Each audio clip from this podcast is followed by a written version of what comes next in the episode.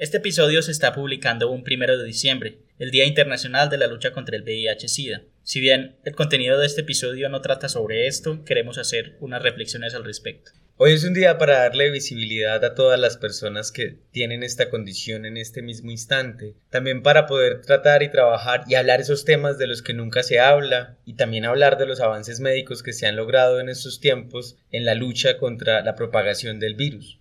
Sí, tratar de que no sea un tabú, no estigmatizar a la gente y no es una sentencia de muerte tener VIH, simplemente pues es eh, una manera diferente de vivir y ahora con todos los avances, incluso la gente que tiene VIH a veces es hasta más saludable que la gente que no lo tiene, entonces ténganlo en cuenta. Esta es una invitación para que se informen, para que lean, para que le pregunten a las personas que viven con el VIH, no les dé miedo preguntar, no estigmaticen a las personas y también para que se hagan la prueba frecuentemente, para que se cuiden a ustedes mismos y para que cuiden a sus parejas sexuales. Y ya sin más preámbulos, los dejamos con este episodio de Estúpida mi podcast. Estúpida mi idiota.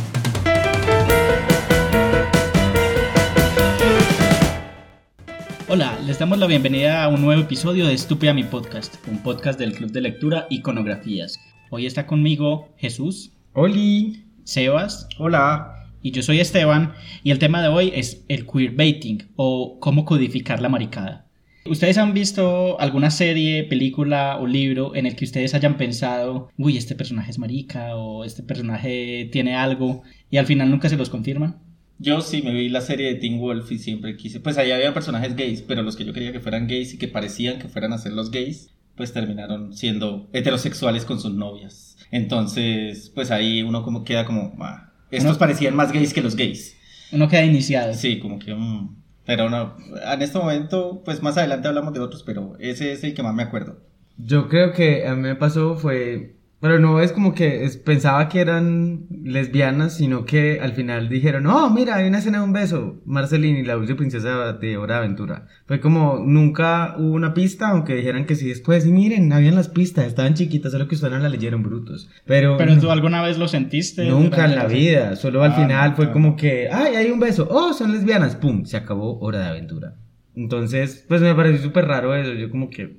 Pero ninguna serie, libro, sé no, película no, donde sospechaste que alguien fuera gay? No, pues. nunca lo... Es que lo que pasa es que también siento que, como que puede ser un conformismo, me acostumbré a que la mayoría de representaciones fueran representaciones heterosexuales.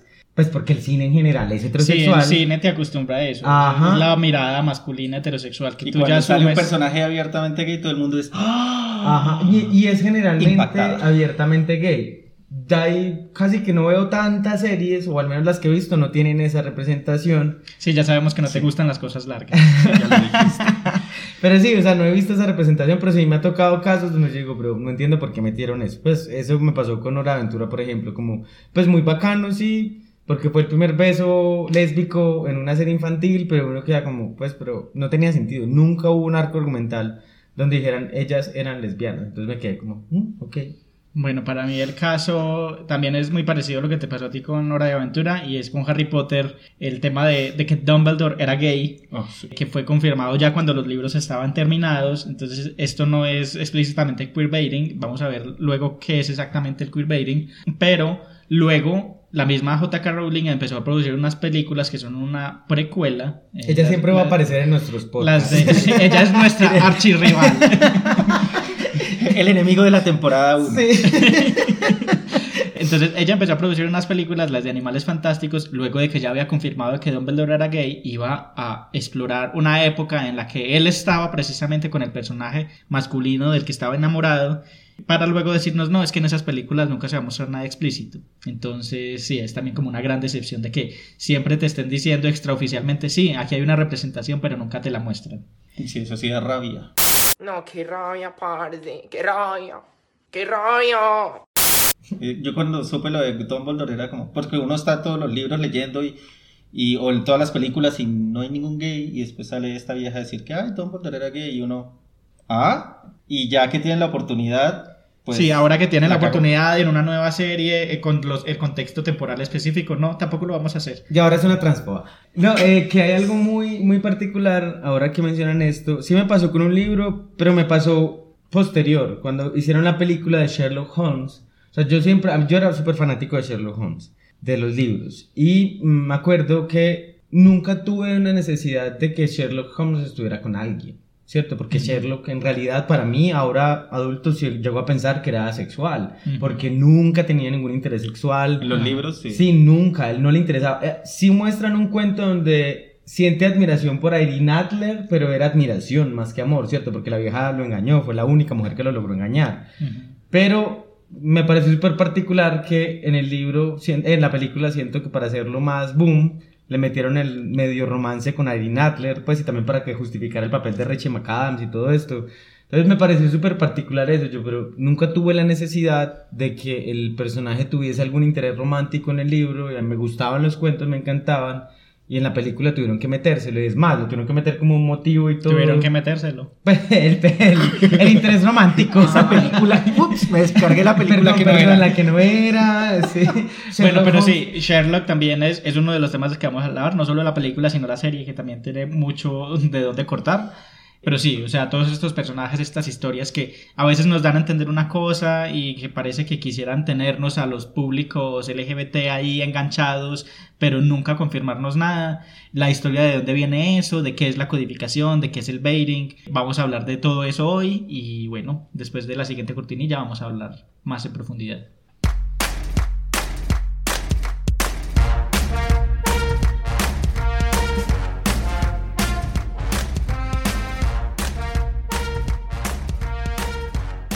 Bueno, creo que para empezar a hablar de este tema, lo más importante es como hablar del elefante en el cuarto, que es esa palabra queer que está metida como en todos estas, eh, estos términos. Entonces, primero hay que saber qué significa queer, qué es eso de queer, con qué se come. con arepa.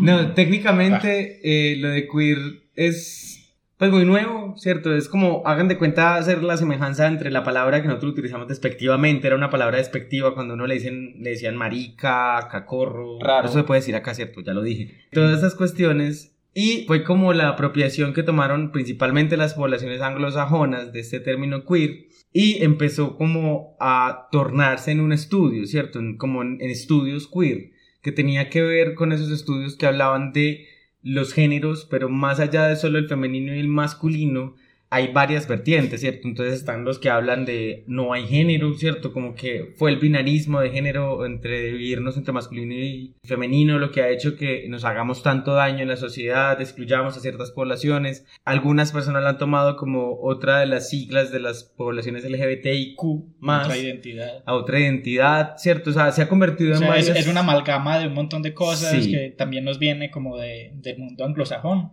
Pero pues como para que entendamos queer es lo que aquí llamaríamos un maricón y que es una apropiación que se hizo de un insulto, porque se usaba como una palabra de insulto, y para darle como un vuelco y, apropiarse de ese término, y por eso hablamos de, toda esta gama de diversidad en términos de algo queer. Entonces ya ahora se ha tomado mucho como que eh, acapara las poblaciones LGBTI, ¿cierto? Aquello que sea lo raro.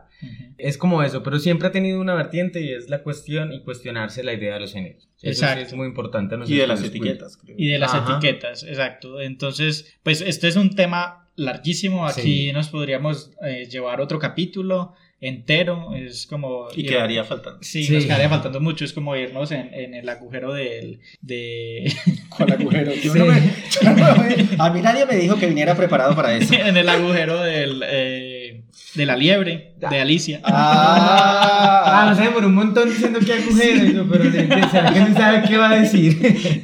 no sabía para dónde iba con la analogía. Sí, yo como, pero, a ver, ¿en qué agujero? Bueno, pero sí, o sea, la idea es que este tema es muy largo, pero sí hay, queríamos dar como ese contexto. Y no cabe en el agujero. el agujero es muy grande. El agujero es muy grande, como los que no le gustan a Jesús. my God. O sea, dije que no me gustaban las cosas largas, ya no me gustan los agujeros grandes. Ok.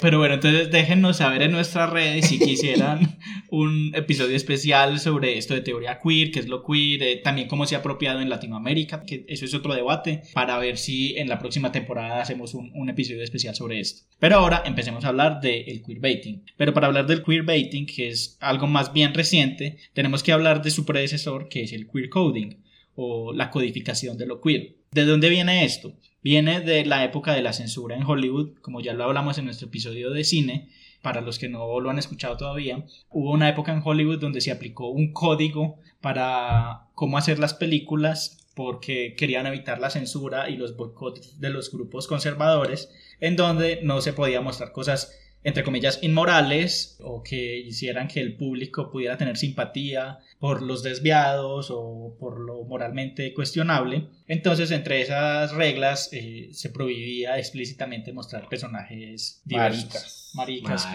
Entonces, antes de este código, este código fue implementado entre las décadas de los 30 hasta los 60, hasta finales de los 60 más o menos, pero entonces el cine es mucho más viejo que eso, el cine es de finales del siglo XIX. Antes de que se implementara el código ya habían varias películas que estaban haciendo representaciones interesantes, estaban experimentando con estas cosas.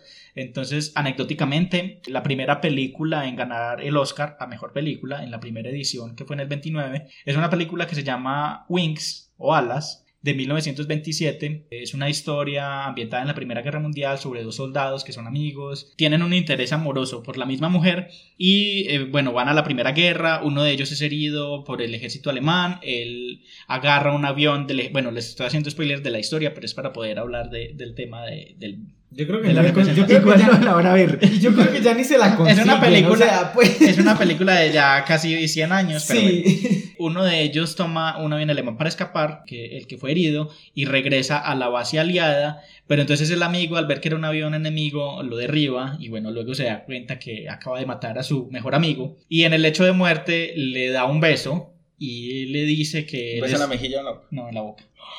Muy apasionado. parecen ser muy buenos amigos. Muy apasionado, por cierto. Pueden buscar la escena en YouTube que está. Y le dice que él es lo más importante en la vida, que no puede vivir sin su amistad. Y bueno, ya sabemos lo que significa esa amistad. Al final de la película, el que queda vivo se casa con una mujer, obviamente, porque no homo. Pero es. Pues esta película tiene varios hitos. Uno es la primera película en ganar un Oscar. Es también la única película muda en haberlo ganado. Y es la primera película con un beso entre dos hombres y que ganara el Oscar. Sí. pues en esa época es... Bueno, ahí todavía no estaba el código, pero pues... Exacto. Pues imagino que también el cine no era tan comercial, entonces no... No, no claro que lo era. Bueno, pero no tenía tantas reglas con la liga esa era, y aparte era en la época de los 20, los locos años 20, todo ah, el mundo estaba celebrando, bueno. Sí, estaban bailando Charleston. Exacto. También hay otra película de 1930 que es Marruecos, y en esta película está Marlene Dietrich, que es también un ícono gay eh, o queer, y ella sale en esta película vestida de hombre y también besa a varias mujeres y bueno, esto tampoco tuvo mucho revuelo en la época. Esa es la que sale en un show cantando y está en el, en el barcito en bar, y va y se le sientan las piernas a todos y les da besos. Exacto.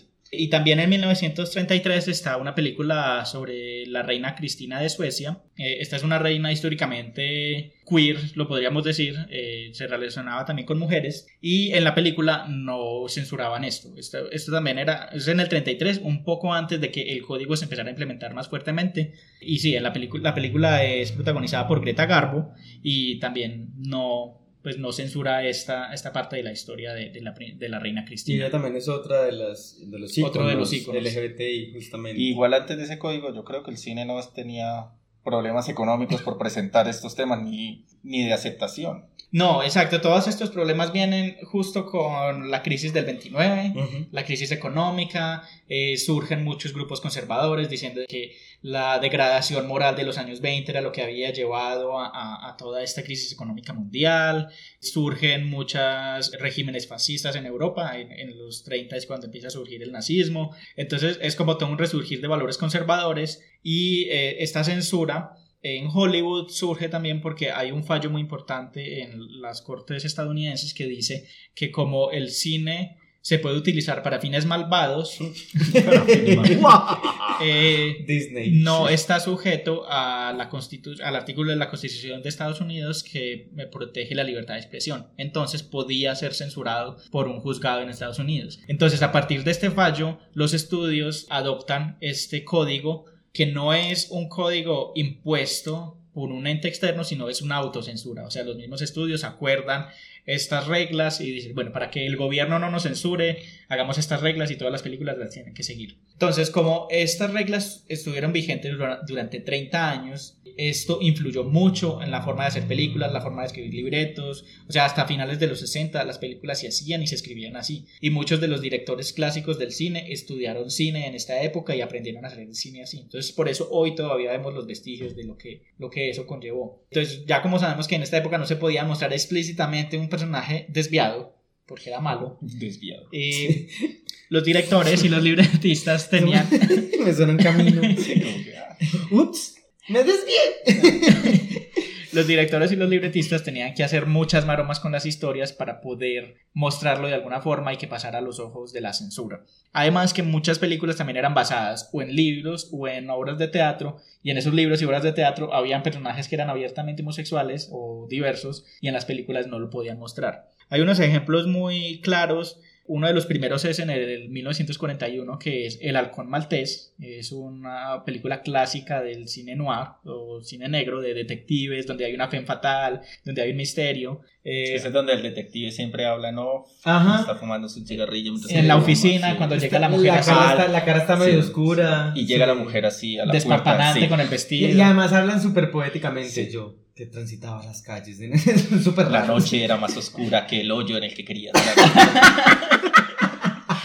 Sí, entonces esta es una película clásica de este, de este género y había, es también basada en un libro. En el libro había uno de los personajes que estaba en busca del tesoro que le piden ayuda al detective para encontrar y era homosexual. En la película no lo podían hacer explícito, pero entonces el personaje tenía muchos manerismos. Hablaba femenino, cuando presentaba su tarjeta de presentación estaba perfumada y los otros personajes decían, "Mm, esta tarjeta está perfumada. También caminaba Me con un... acordé de legalmente.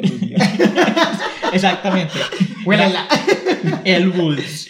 Eh, el personaje caminaba con un bastón y todo el tiempo hacía gestos fálicos con el bastón, se lo metía a la boca. Entonces eran como unas. Bueno, ¿cómo se mete un bastón a la boca? No, pues juega con él. Juega imagino. con él, sí. Ah, ok, sí, pues no. Ay, mi madre, yo una vez pensé meter. Pero esa- es hambriento. Entonces sí, como este tipo de cosas, si bien no lo mostraban abiertamente, era como codificar eso, por eso se llama queer coding, codificar estos aspectos diversos de los personajes en ademanes, en formas de vestir, de caminar, de hablar, que además también en este inicio eran los per- personajes cómicos, pues como ya lo hemos hablado, los estereotipos de los O que los hablamos.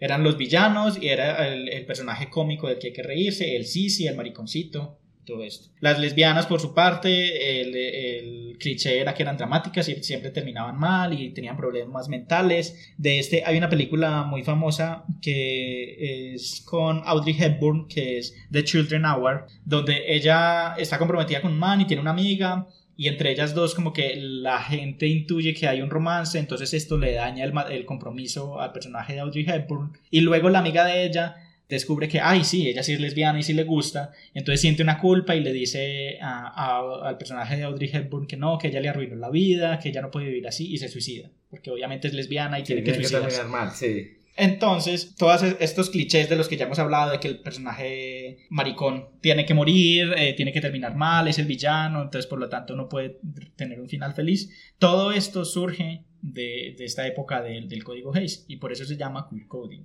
Entonces, el queer coding es precisamente esto, como codificar estos rasgos queer o diversos o maricones en ciertos personajes, particularmente los villanos y personajes secundarios, sin hacer explícito su sexualidad o su identidad de género. Esto termina pues obviamente cuando termina el código Hayes ya empiezan a haber representaciones que son abiertamente ya con personajes diversos, como ya lo mencionamos eh, con Los chicos de la banda, que es como la primera película luego de que cae el código en que muestra personajes abiertamente homosexuales viviendo y hablando sus historias. Es una película de 1970, pero a partir de estas representaciones se empieza a ver como una división entre los públicos. Obviamente los públicos diversos empiezan a tener ansias de verse representados, pero los públicos conservadores eh, empiezan a seguir haciendo boicots y a decir que estas películas no deberían hacerse, a pesar de que ya no tienen el poder de la censura, obviamente, pero sí tienen el poder de la plata, y es dejar de darles plata a los estudios. Entonces los estudios empiezan a, verse como en esta coyuntura de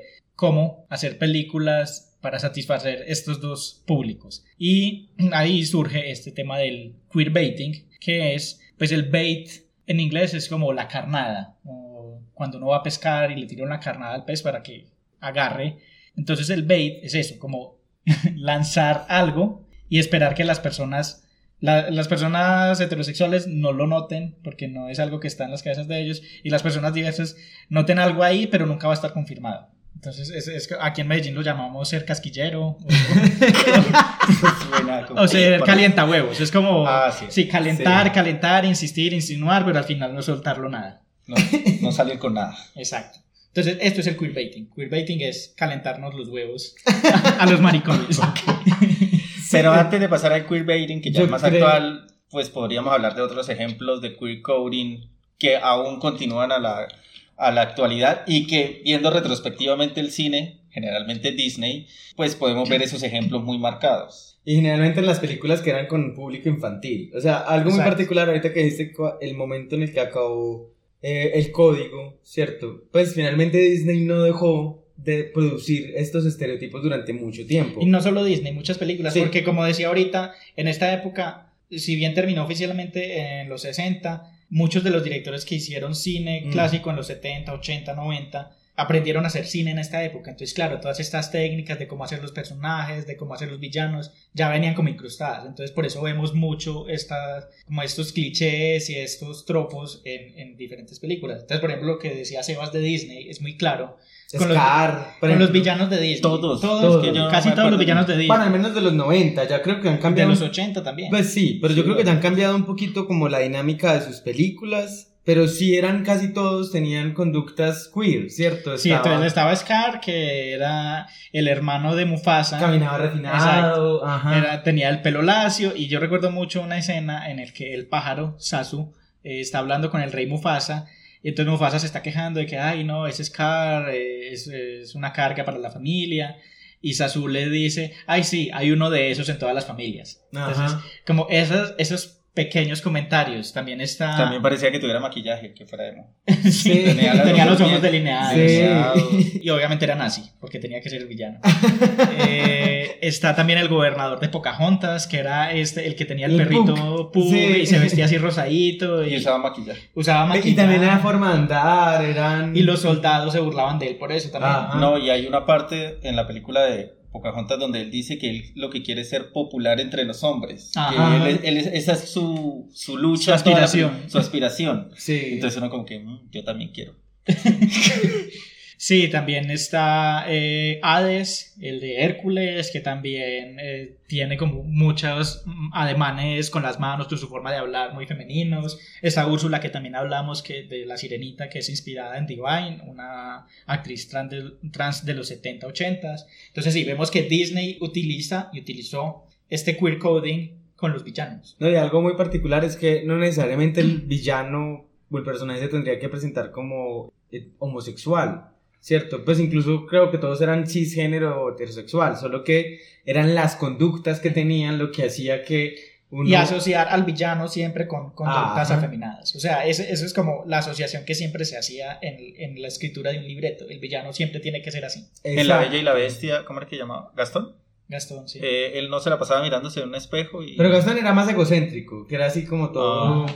Eh, macho alfa, pelo en pecho. Pero él sí tenía un amigo que estaba todo ah, enamorado sí, él. que lo seguía para Lo todas, seguía a todas partes, que de hecho en el live action Disney salió a decir, no, es que vamos a tener el primer personaje abiertamente gay y solamente salió como dos segundos de la película. Hoy tenemos mucho de Disney, por cierto. Sí, Disney nos va a partir las piernas hoy. Sí, porque nos va a matar Mickey, pero es que sí, hay muchas cuestiones que Disney finalmente, bueno, no es que Disney sea el único que haga, como lo decías ahorita, pero sí es una de las empresas, además es un imperio gigante de, de, de muchas personas que, y además que tiene un impacto muy grande Y en que la tiene muchas cultura. compañías, o sea, ya se ha ido adquiriendo. Por eso, es que. Disney es un imperio, pues literal. Entonces, yo siento que por eso son tan visibles estas representaciones y además lo que pueden hacer en el imaginario colectivo. Exacto. Entonces, con Disney vamos a tener muchos ejemplos, pero entonces antes de continuar con, con esto, hablemos un poco de, de los 90, 2000, cuando surgen también, esto se relaciona un poco con lo que hablábamos en el capítulo anterior sobre fandoms, porque en esa época cuando sale Harry Potter, tanto los libros como las películas, muchos fans empezaron a ver de pronto una química entre el personaje de Harry y de Malfoy y entonces mucho fanfiction entre ellos y los productores de la película vieron esto y J.K. Rowling vio esto entonces pasó lo que dijimos de Dumbledore de hacer el queerbaiting, que, ay, sí, Dumbledore es gay, pero nunca lo vamos a mostrar. Y muchas otras películas empezaron a hacer lo mismo. También lo vemos con, con Frozen en. Disney, Elsa. Ay, sí. Elsa Bueno, que- yo, a mí no me gusta Frozen, pero sí escuché todo el escándalo de Frozen. No, y además el punto es que siempre, eh, no, es que Elsa va a ser la, pues uno siempre mira noticias, la- va, la- va a existir la primera princesa de Disney lesbiana. Además, pues ese tema de las princesas que es bien horrible, pero sí va a existir la primera princesa de Disney lesbiana. Y es como el gancho para llamar personas, pero en la película no pasa nada. Ah, no, en esta no pasó, pero es que miren que ella no tiene un interés romántico. Ya no y se esperen que van a salir más. Ajá, Entonces pero- es siempre como el gancho para que vean, vayan y vean la siguiente Porque en película. la segunda no salió nada, ¿cierto? No, pues no, Pues ella no, me la vi, no tiene pero- ningún interés romántico. Y eso está bien, pero lo que está mal es el punto de la, de la campaña de promoción de decir que es la primera princesa que tiene un interés romántico por mujeres. ¿cierto? Y entonces aquí esto también se divide como en dos fenómenos eh, que ya se han como tipificado. Uno es el queerbaiting, que es mostrar rasgos que podrían ser queer durante la serie o la película, pero al final nunca confirmarlo. Y la otra es nunca mostrar nada durante el desarrollo de la historia, pero después extraoficialmente o en las ruedas de prensa decir, ah, es que sí, este personaje es queer. Pues por ejemplo lo que pasó con Dumbledore o con Elsa, que en las ruedas de prensa sí, los productores, los directores, todos dicen que sí, eh, pero en, la, en el producto como tal nunca se muestra. Eso se llama queer catching, que es ya como, ni siquiera lo vamos a mostrar, simplemente después les vamos a confirmar extraoficialmente, fuera de pantalla. Y eso también se ve mucho en las series. Ah, hay una serie que es muy famosa por hacer queerbaiting, que es Teen Wolf. Ay, sí, esa. Yo, yo voy a aceptar que me veía esa serie y me la veía por ese queerbaiting. Esa serie, pues se trataba sobre, como su nombre lo dice, adolescentes, hombres lobo ahí, adolescentes lobo, eh, y pues con toda su Suena trama. tan horrible. Sí, pero pues claramente todos ten- estaban perfectos, todos tenían el cuerpo tallado, horrible. Siempre se dioses, quitaban la camisa sin- siempre, sin, siempre ninguna razón aparente. Como, ah, Sí, por como- Dios, voy a hacer esto más. Voy a hacer la tarea, ¡pum! Me quité la camisa y uno, mm, ok. Y había una química entre dos personajes que nunca dijeron que fueran gays, pero había una química que pues incluso trascendió la serie porque en las ruedas de prensa esos dos actores se la pasaban abrazados y hacían videos en las redes sociales abrazados, entonces como que... Hacían campañas para que votaran por ellos en los premios de, de los Choice Awards y ellos dos abrazados y como en romance, o sea, incluso ya extraoficialmente de, de la serie se mostraban como si tuvieran algo entre ellos, pero nunca se confirma. Incluso uno de esos es el de, no sé si ustedes se vieron El Corredor del Laberinto, Maze Sí, Runner. Maze Runner. El protagonista de esa serie que se llama Dylan O'Brien. No sé. Lo tienes ahí Ah, marcado. Pero, eh, o sea, Ah. ¿te acuerdas de todos esos Sí, nombres? ah, pregúntenme algo de la universidad, no me acuerdo. Pero bueno, entonces, en- sí, con esta serie pasó mucho eso. Y en esa serie habían personajes gays, abiertamente gays, Pero pero, eran secundarios. eran secundarios. Después ya en las últimas temporadas empezaron a tomar un poco de protagonismo, pero claramente nunca fue el protagonista. Pero pues yo estaba en esa serie era por la relación entre ellos dos, entre esos dos personajes que nunca fueron gays, porque al final eh, este Dylan O'Brien tiene su novia y no me acuerdo si el otro no se muere o yo no sé qué le pasa, no me importa porque solo me importaba Dylan O'Brien. Pero sí, entonces ese queerbaiting, los otros personajes gay ni siquiera tenían un desarrollo lo suficientemente profundo como para que me interesaran. Entonces sí, esa serie sí, sí tuvo el queerbaiting muy grande. Incluso me comí todas las temporadas porque me las vi, me la vi completita. Y siempre te quedaste esperando. Sí, nunca pasó nada. Pero algo muy particular también con esos casos es lo que pasó. Vuelvo a Disney con Onward. ¿Cómo se llamaba en español la de los trolls? Eh, Eh, unidos. Eso, con Unidos, que también hubo una campaña publicitaria muy grande. El, el primer personaje lesbiana que va a aparecer en Disney. En una película de Disney. Ajá, y apareció tres minutos y fue un personaje que no tuvo ninguna. Solamente tuvo una línea. Ajá. Ay, sí, mi esposa en mi casa también hace eso. Eh, Entonces fue muy particular porque ahí es donde uno se pregunta, como Yo me eso esa película y no me acuerdo de esa línea. No, por ejemplo, Fue mira. tan- exacto, fue tan pasajera Es que, que era, era la policía que llegó un momentico y ya. O sea, Ah. eso es muy teso porque es como si aplacaran a la gente con pequeños cositos, como con placebos, ¿cierto? Entonces, ah, sí, es Tome que- esto y vaya para el rincón y Sí, ya no moleste hágale, hágale, no molesta a los otros, eso. Entonces es muy teso porque eso lo han hecho durante muchos años. es- esa es la fórmula Disney. Eso Ajá. también pasó con Star Wars, la última trilogía. En la primera película había una química entre el personaje de Finn y de Poe. Incluso uno se queda con la chaqueta del otro y cuando lo encuentra que está vivo se lo va a devolver y el otro le dice, no, quédate, a ti te queda mejor. Y se, Se da, te ve más linda. Ajá, se da atrás, así, y bueno. Y se abrazan, se y tienen una relación muy cercana. Y mucha gente vio y leyó eso en la primera película. Luego en las siguientes a cada uno les dieron intereses amorosos femeninos como para no molestar a las audiencias heterosexuales. Pero en- lo curioso es que en entrevistas a los actores, en especial a Oscar Isaac, que estaba interpretando a Poe, él cuenta que él estaba actuando el papel esperando que hubiera un desarrollo amoroso entre los dos personajes. Entonces se nota que en, en el desarrollo creativo de la película inicialmente sí había como esa intención, pero luego en el camino fue cambiando. Entonces esa es como la fórmula de Disney, como vamos a intentar a, a abrirnos, pero no, nuestros, Pero no inter- tanto. nuestro- Sí. nuestros intereses corporativos nos- no nos lo permiten. Hay algo muy particular también que yo pienso mucho en torno a esto y es, yo creo que eso tiene dos caras de la moneda, ¿cierto? Pues uno que cuando se utiliza como un cebo para acaparar económicamente, eso es irrespetuoso. Pero también es una cultura popular que existe de que dos hombres, por ejemplo, porque principalmente es en hombres, también existe el queerbaiting entre mujeres y un montón, creo que se ha hecho mucho entre mujeres, pero el punto es como que no pueden existir dos hombres que tengan una relación cercana, porque automáticamente, y no son gay, y hay que leerlo en plano gay, ¿cierto? Porque hemos construido una masculinidad tan rara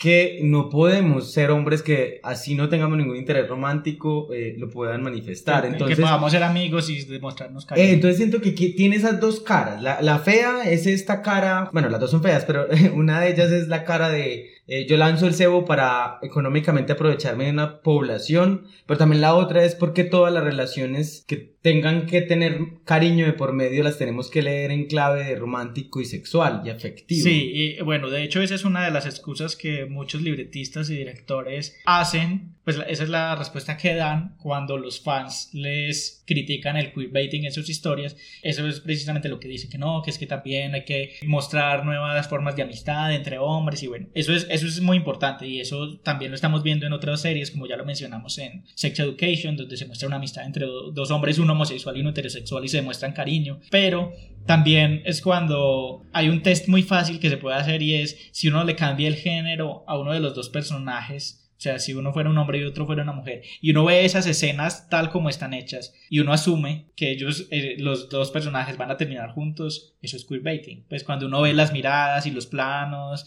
y las líneas que se dicen, y cómo se tocan, y si se tocan la cara, ahí es cuando se, se confirma que es un queerbaiting, porque es- esas, esas fórmulas de hacer las películas ya están preestablecidas, y esas fórmulas se usan en intereses románticos. Entonces, también son, o sea, el público ha aprendido a ver películas de cierta forma, y si te están dando esas pistas y al final nunca las van a, a dar, entonces es- ese es queerbaiting. Entonces, obviamente sí está esa- ese debate entre las dos cosas de nuevas masculinidades, también tenemos que mostrar otras formas de amistad entre hombres, pero cuando, cuando se usa simplemente para Sí, el gancho. para dar el gancho a poblaciones que además esto también yo creo que el ansia y la sed que tiene como estas poblaciones de leer esas cosas en todas las historias es, es un síntoma, no, Ujú. es, no es la causa, sino es un síntoma de algo mucho más grave y es la falta de representaciones que hay. O sea, si las poblaciones diversas están dispuestas a leer el más mínimo detalle, a hilar lo más fino posible en cualquier representación para poder ver algo, es porque falta más representación. No, y es lo que les decía, o sea,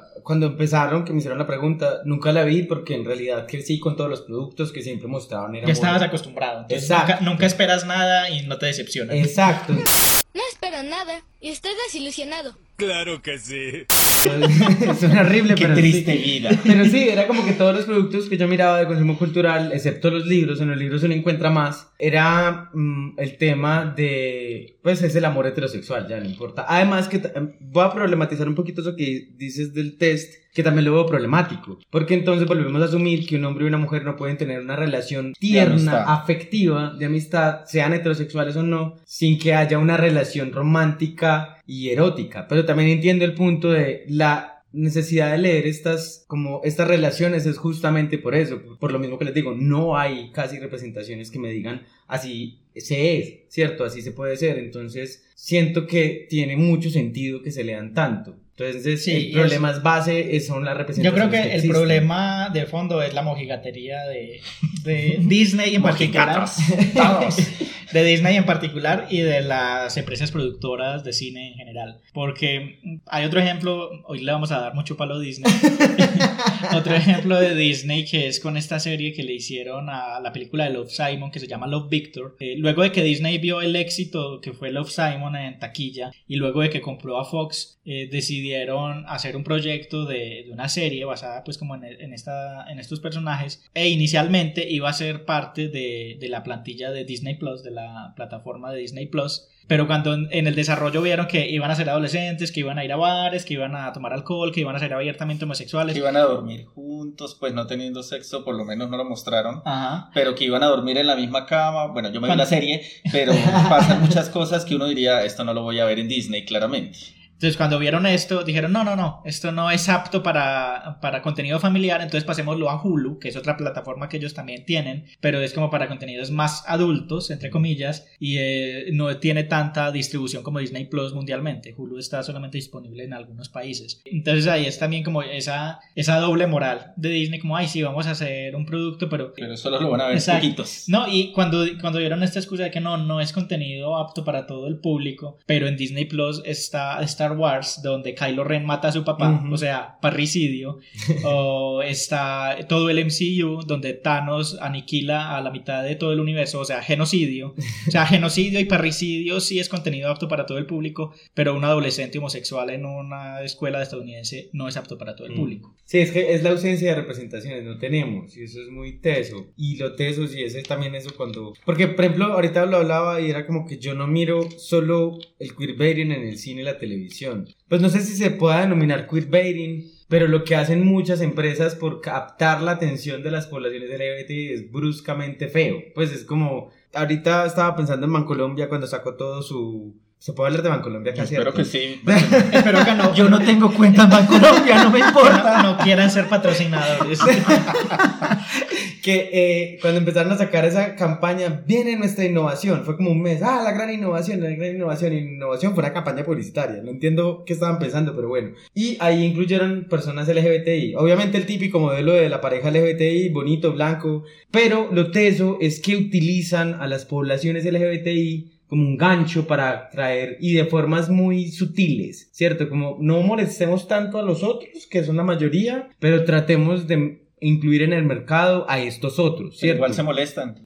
Cuando salió la campaña, todo el, Pero, todos los heterosexuales homofóbicos se emputaron y pelearon con dijeron que iban a cerrar Voy a cerrar mi cuenta en Pero además eso no dura nada, ¿cierto? Además porque justamente es eso, o sea, solo es una campaña, solo es eso, no hay productos específicos, a, a eso es lo que me refiero, cuando es un lugar de gancho para las poblaciones, lo que hacen el éxito y todo esto a colocar la bandera LGBTI. A los el, cafés. Eso, eso es muy pelle, porque uno dice, pues, no está mal, pero, parce, solo estás intentando acaparar público LGBTI, no hay ninguna acción específica. Y es, es, lo que ya hemos mencionado en muchos episodios y es que la inclusión casi siempre viene por motivos monetarios, no es porque, ay, sí, nos dimos cuenta de que discriminarlos estaba mal, sino es porque, ay, nos dimos cuenta que tienen plata y pueden gastar. Ajá. Sí, cuando había, y en el mes del orgullo, que todas las empresas ponen sus logos y la gente empieza, yo no voy a comprar más pasajes allá, yo no vuelvo a comprar allá y, y la empresa nunca se manifiesta, o sea, Aparte solo por un mes, un mes y ya lo quitan. Sí, ocho días y mucho, pues eso no, no dura nada. A fin de mes y ya, Ajá. después ya la gente le olvida y listo. Ya vuelven a comprar Pues, pasajes. y no hay nada específico para, o sea, es eso, o sea, sí hay productos específicos para familias heterosexuales, por ejemplo, pero por más, hay muchas campañas para familias eh, homosexuales, pero nunca productos específicos. Entonces, a eso es lo que me refiero, cuando eso se traduce en una forma violenta y brusca de acaparar público, lo que hacen las celebridades. Pues ahorita también pensaba en el beso de Madonna, pues sí, yo sé, todo el mundo ama a Madonna también, es Madonna genial. Sí, pero eso fue...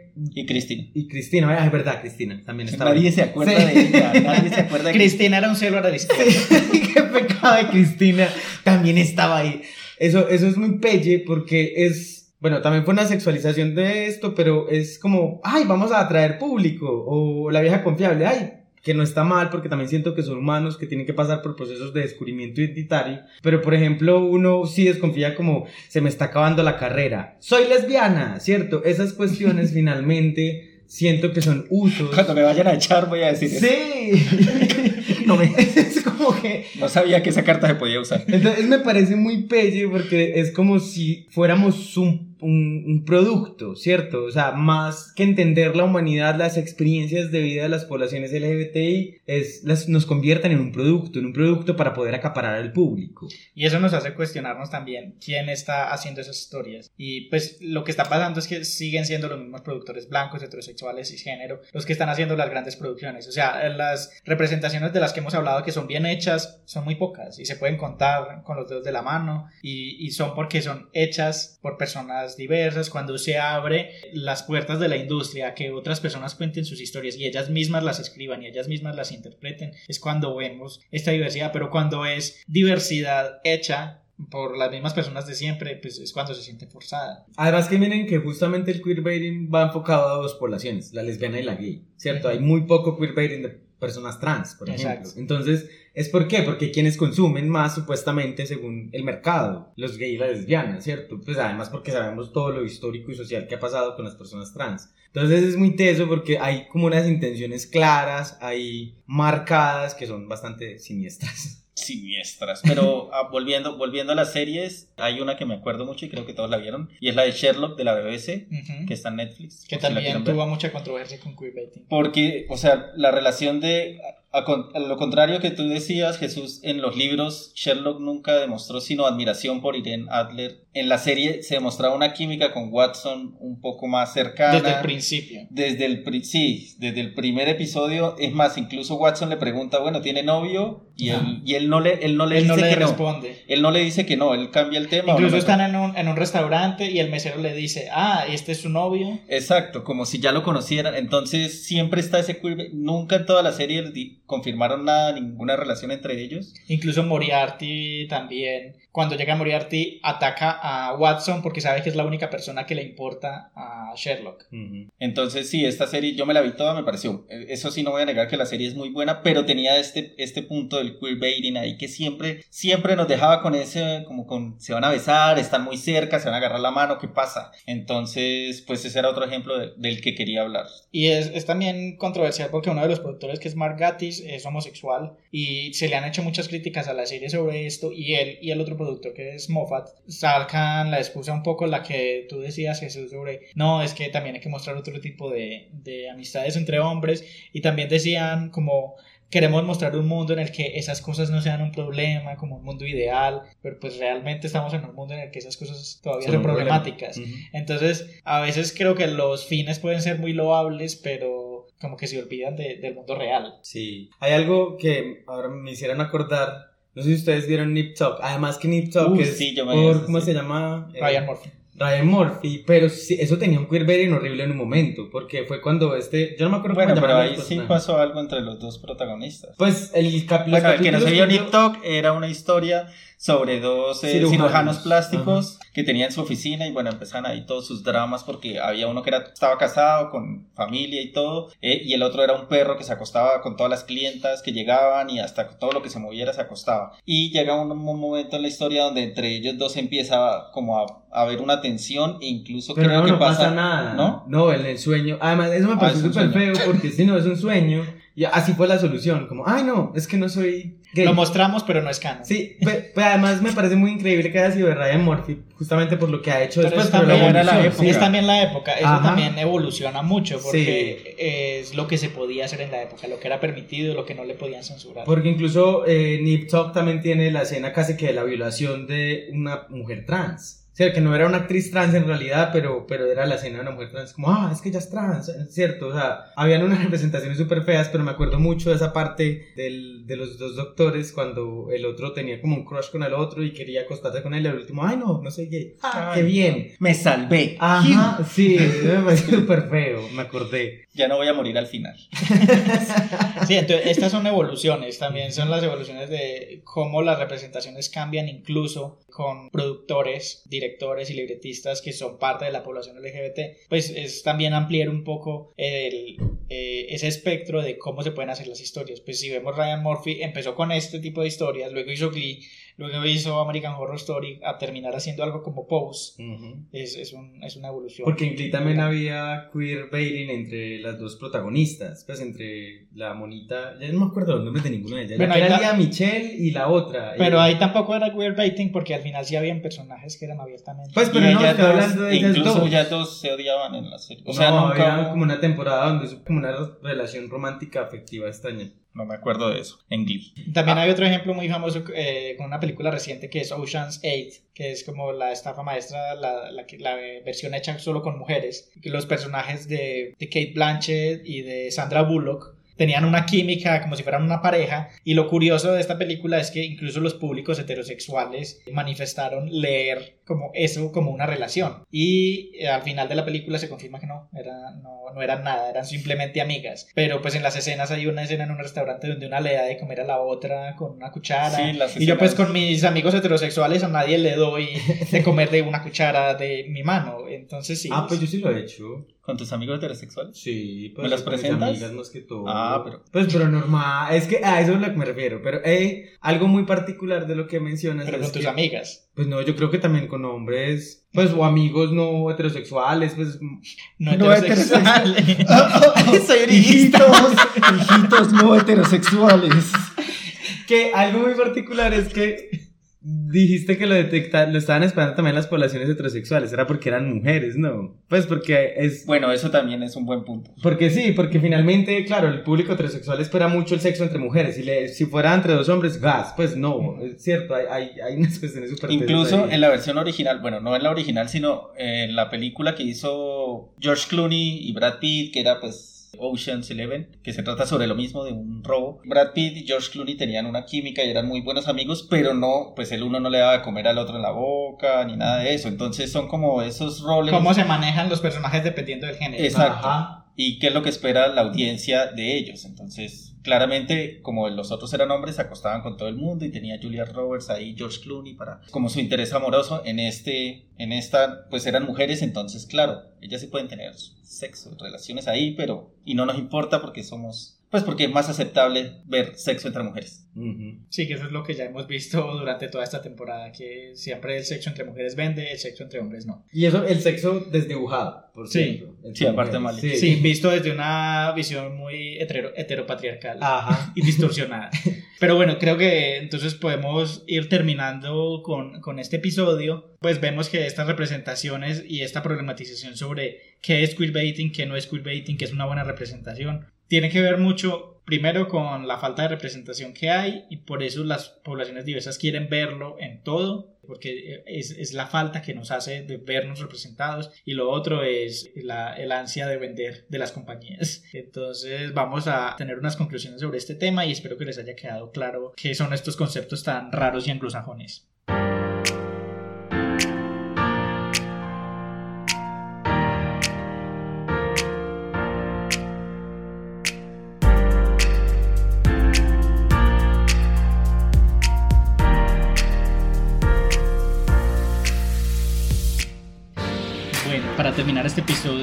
¿Qué conclusiones les quedan? Bueno, a mí me queda una conclusión, sentimiento, impresión. Es, sí, muchas Wow. cosas. Pero no, es el tema de... Sí necesitamos también más representaciones de nuevas masculinidades que, y de nuevas feminidades, de nuevas formas de relacionarnos, ¿cierto? Como que Hollywood y todas las historias, bueno, no solo Hollywood, todo un trasgar histórico nos ha vendido la idea de que nadie puede ser cercano al otro sin tener un interés romántico y sexual. Y eso no está bien. ¿cierto? Pues yo puedo ser cariñoso con otras personas y no necesariamente tener un interés romántico y sexual. Porque eso haría que yo no lea todo el tiempo en esas cuestiones cosas que no son, ¿cierto? Y que sea normal, que yo pueda ver en los otros sin necesidad de darle ningún tinte picante algo que sea humano. Entonces, siento que es, eso, eso hace mucha falta en estas producciones. Y yo creo que eso también se refleja mucho en la vida real con la cultura de la violación. Como que cuando leemos esas cosas de que, ay, si me miro así, eh, o si tenemos una amistad, entonces ya ella me lo debe y me lo tiene que dar. Mm. ¿Para qué Es- salió con esa falda? Era que usted estaba buscando que Entonces sí, es también eso, la- el cine nos enseña mucho cómo relacionarnos y si queremos relacionarnos de una forma más sana, eso también es importante. Utilizando esa línea de que el cine nos enseña todas estas cosas, yo voy por un, pues como por un punto de vista más crítico de qué consumir, qué, qué voy a ver. Yo prefiero no ver ese tipo de series que juegan con pues con, con toda esta ansia que uno tiene, re- con mis sentimientos, iba a llorar acá. Pero De- después de, de darle ocho años de tu vida a Teen Wolf, Malditos. Los odio. No, mentira, no los odio. Pero, pero sí, es, sí es como estar en paz con uno y no estar uno con estas ansias de representación y de al final que lo dejen viendo a uno un chispero y entonces sí es como ser más crítico y, y ver qué es lo que uno de verdad, si de verdad están intentando desarrollar una relación entre los dos personajes o no. O sea, es Disney que nunca lo va a hacer. Sí, Disney, no, pues igual yo voy a seguir viendo todo lo de Avengers y todo eso, pero, pero pues uno ya sabe qué es lo que va a ver. En ese caso yo ya sé a qué me meto. Yo voy a ver los de Avengers sabiendo que no voy a ver ninguna representación gay, que solo voy a ver por entretenerme, por acción, por superhéroe, etcétera, etcétera. Pero si, si me van a ofrecer una serie o una película donde haya interacción y relaciones entre personas y que uno, pues en el fondo espera tener... y que te la venden así. Exacto. Porque, pues aquí dando otro ejemplo, hubo una, una película, no sé si ustedes la vieron, que se llamaba Notas Perfectas, que eran de cantantes. Ah, sí. La tercera película la, re- la vendieron. Eso tuvo tres tuvo tres. secuelas. Oh my God. Yo solamente vi la primera. A ver, la primera era chévere. Pues, Pero por bueno. eso. Por eso. Eh, Pero bueno, la tercera la vendieron donde la protagonista, que es Anna Kendrick, y una mona que era, estaba en las otras películas. Rebel Wilson. No, No, no, no, no, no, no, la otra mona que es la super amiga de ella. Sí, no me o imagino. pelirroja. No me imagino a Anna Kendrick con Rebel Wilson. besándose. Pero los, incluso en las promociones salían dándose un beso porque era parte de la producción y después en la película nunca dieron ningún inicio- indicio de eso. Entonces la gente como que fue a ver eso y claro, se siente engañada. Entonces, más que todo es como ver si de verdad lo están haciendo críticamente. Pues una de las películas es más difícil hacerlo porque uno va y ve la película en el cine o en la, en la televisión y ya, me, dos horas de mi vida ahí. Pero con una serie es más fácil, pues creería yo que es un poco más fácil ver si si, sí lo están haciendo en serio o si están jugando con mis sentimientos. Ah. Entonces, no muerdan la carnada. sí. Y bueno, yo, mi conclusión sería también más en la línea de este, estas ansias de ver y de leer estas relaciones o estas interacciones entre personajes diversos en, en clave romántica o sexual, eh, como ya lo mencioné, es un síntoma más no la causa, es el síntoma de que falta diversidad, de que faltan más voces. Entonces yo creo que también es un llamado a, a que estas voces se vayan sumando desde lo independiente, desde eh, las formas colectivas de producción, de que necesitamos más voces, necesitamos más diversidad, más interseccionalidad, porque las experiencias queer no son solamente blancas. Entonces, sí, mi conclusión sería... Y de- heteronormadas. Exacto. Y bonitos todo el mundo. Sí, los feos tenemos derecho. Sí, a existir en el Entonces, mundo. yo creo que, que esto del queerbaiting es, es un síntoma de algo mucho más grande y que solamente lo podemos como solucionar si damos más voces para que cuenten sus historias. O sea, eso fue como discurso político. Levantó no a mano. lanzar. ¡Voten por Esteban! ¿De qué partido? Centro Democrático. Uy, no. Uy, no.